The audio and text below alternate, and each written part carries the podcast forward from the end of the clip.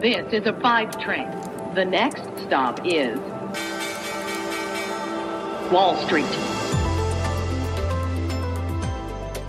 Hallo und herzlich willkommen zu Wall Street Daily, dem unabhängigen Podcast für Investoren. Ich bin Sophie Schimanski aus New York, wo wir jetzt erst einmal auf den US-Handelsmorgen dieser neuen Woche gucken. US-Aktien sind mit einem Plus in den Handelstag gestartet. Der Dow stand zwischenzeitlich auf einem Rekordhoch, aber die Aktien sind aktuell durchmischt. Die Anleger setzen auf ein starkes Wirtschaftswachstum, nachdem Präsident Biden letzte Woche das Konjunkturprogramm in Höhe von 1,9 Billionen US-Dollar unterzeichnet hat. Viele Amerikaner haben bereits am Wochenende schon ihre 1400 Dollar Stimulus-Checks bekommen.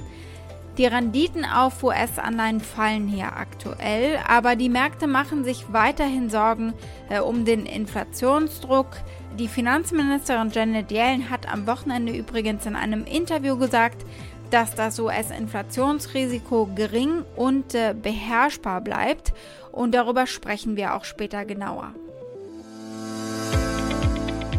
Dow und S&P, ja, das lief eigentlich äh, ganz ordentlich. Die Nasdaq ist am Freitag vergangene Woche mal wieder nicht mitgezogen. Ne? Aber noch haben die Bullen das Zepter in der Hand. Zum Start in eine neue Handelswoche. Und dann konzentrieren wir uns natürlich langsam, aber sicher auch schon auf die Fettsitzung Dienstag, Mittwoch. Nicht jetzt hier wieder mit wehenden Fahnen in die Märkte reinlaufen und denken, es geht von Rekordhoch zu Rekordhoch. Ja, eine wirklich spannende Woche steht uns wohl bevor.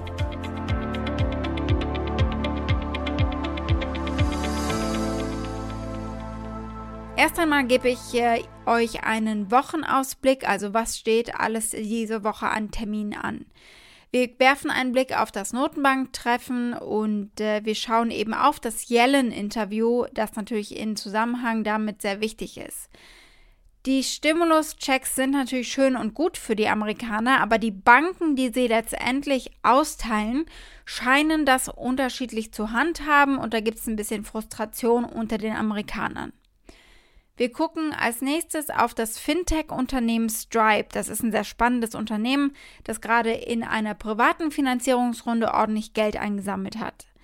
Die Aktie des Tages ist die von NXP Semiconductors, die neu im SP 500 aufgenommen wird. Soweit die wichtigsten Themen der heutigen Ausgabe. Als Pioneer hört ihr die kompletten Folgen auf unserer Website thepioneer.de und in den gängigen Podcast-Apps. Wenn ihr noch kein Pioneer seid, könnt ihr euch auf unserer Seite anmelden und damit unterstützt ihr unabhängigen Journalismus, haltet unsere Angebote werbefrei und ihr habt Zugriff auf alle Pioneer-Inhalte.